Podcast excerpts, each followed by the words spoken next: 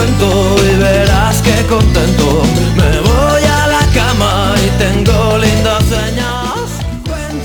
pues esta es la hora de nuestra historia, la historia que nos trae Iván Fernández Amil. Ya saben que cada martes a esta hora pues repasamos algunas de esas historias que nos eh, relata en ese libro de historias de Galicia que nadie te había contado. Y hoy nos va a hablar del edificio gallego que fue el techo de España y su primer rascacielos. Estoy seguro que muchos de ustedes ya lo saben, pero otros seguro que lo desconocen y les va a sorprender. Hola Iván, ¿qué tal? Muy buenas tardes. Hola Maite, buenas tardes. Pues sí, pues sí, ya ves que en A Coruña tuvimos el primer rascacielos de España. Sí, señor, ¿no? rascacielos, ¿eh? Rascacielos, ¿eh? Eh, Bueno, era en otra época, eran otras medidas también. Claro, sí, claro. Oye, es que claro, llamar rascacielos hoy ¿eh? es impensable, pero para el momento era, Claro. era, claro, era lo más alto que se veía en España, Sí, ¿no? sí. No en A Coruña, Y- en y- España. En España. Y esto ocurrió gracias a Ricardo Rodríguez Pastor y a Pedro Barrié de la Maza. Estos dos empresarios decidieron en el año 1918 construir una nueva sede para su banco, para el Banco Pastor. Y para ello eligieron una de las zonas más privilegiadas ¿no? de la ciudad, porque estaban en pleno centro, delante del mar, vamos, una zona preciosa que lo sigue siendo. ¿no? Y bueno, se pusieron manos a la obra.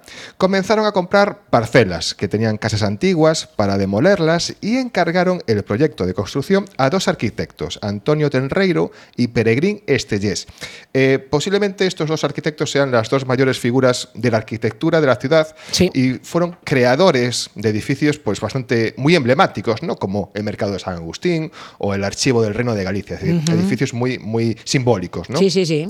Pero durante el diseño se encontraron con dos problemas muy graves, la altura y el terreno sobre el que iba a construirse. El edificio iba a tener 38 metros de altura y 11 plantas. Esto le convertía en el techo de España y en el primer rascacielos de todo el país. Aunque ya vemos que, bueno, la altura eran 38 metros. Pero bueno, en aquel momento era lo que se versaba, ¿no? Lo que se decía. Eh, lo que pasa es que la normativa urbanística eh, no permitía que los edificios superasen los 20 metros de altura.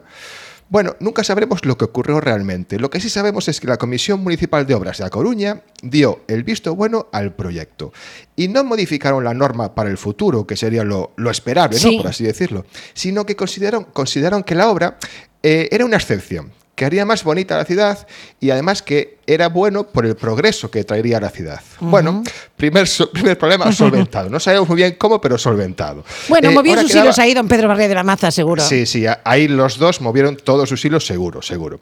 Ahora quedaba el segundo inconveniente, el terreno. Claro, el lugar sobre el que se iba a construir el edificio había sido mar años antes. Así sí. que aquel, el suelo era arena, sigue siendo arena. No había roca ni tierra, no había nada sobre lo, sobre lo que apoyar el edificio. Así que poco a poco podría llegar a hundirse sobre el lecho marino, sobre el antiguo lecho marino. Así que los arquitectos, que son, fueron unos genios, pensaron hacer lo mismo que se había hecho hacía siglos en otro lugar, nada más y nada menos que en Venecia. ¿eh? Eh, Vamos a contar un poco esta historia. Venecia Venga, surgió sí. en el siglo V después de Cristo, tras la caída del Imperio Romano. La población huía de los bárbaros y se escondieron en varias islas de arena en la desembocadura del río Po.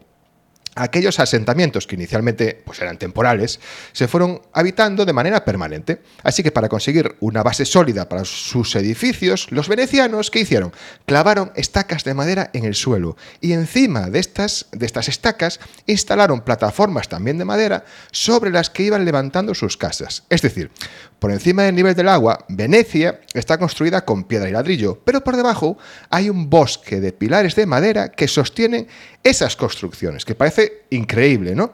Eh, la pregunta es, ¿cómo aguanto, cómo aguanta esta madera tanto tiempo? El secreto está en que utilizaron madera de arce y roble, que al estar bajo el agua y no estar en contacto con el oxígeno, no se desgasta. Y es más, la corriente marina además hace que se conviertan casi en piedra. Entonces, bueno, esa fue la idea que tuvieron los venecianos. Y esa fue la idea que tomaron los ellos. arquitectos para el edificio del Banco Pastor. Es decir, segundo problema solucionado. Resuelto, sí, sí, sí. En sus cimientos, perfecto. Eh, el edificio fue inaugurado el 11 de noviembre de 1925. Las, las oficinas del banco estaban en el bajo, el entresuelo y el primer piso. En la segunda planta estaba la residencia de don Pedro Barri de la Maza y en las superiores había más viviendas. Durante cuatro años, la sede central del Banco Pastor fue como ya hemos dicho, considerado el techo y el primer rascacielos de España hasta el año 1929. ¿Por qué? Porque ese año se inauguraba el edificio Telefónica, que sería Mm. eh, la sede de Telefónica en la Gran Vía en Madrid. Sí, señor. Eh, y además es importante eh, el tema de, de la torre, ¿no? del, del rascacielos, porque el edificio del Pastor fue la única torre con esa altura que tendría a Coruña hasta entrados los años 60. O sea que Fíjate, ¿cuánto, cuánto se tardó en hacer otro edificio tan alto, eh? Sí, sí, desde los años 20 hasta los 60, imagínate, ¿no? Bueno, el Banco Pastor fue durante años uno de los grandes motores de Galicia, ¿no? prácticamente, prácticamente toda la actividad económica eh, tenía algo que ver con el Pastor. Daba igual que fuera alimentación, pesca, química, textil, turismo, daba igual. El Pastor estaba allí seguro y por eso llegaría a tener una cuota de mercado del 63% en Galicia. Bueno, Bueno, y- como todos sabemos, desapareció en el año 2018, pero su sede todavía sigue en pie, aunque ha Exacto. cambiado de propietarios por el Santander, que ya lo conocemos. Bueno, ¿no? pero hay un World Café donde también se habla de negocios, entiendo. O sea, que Sí, sí, sigue cumpliendo su función. Bueno, pues aquí, aquí lo tenemos que dejar, Iván. Será hasta la semana que viene.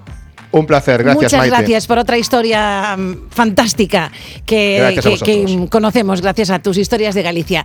Señoras, señores, gracias por la compañía. Nosotros también nos vamos. Les dejamos con más ventana en la SER, pero prometemos volver mañana muy puntuales a las 7 y 20 de la tarde.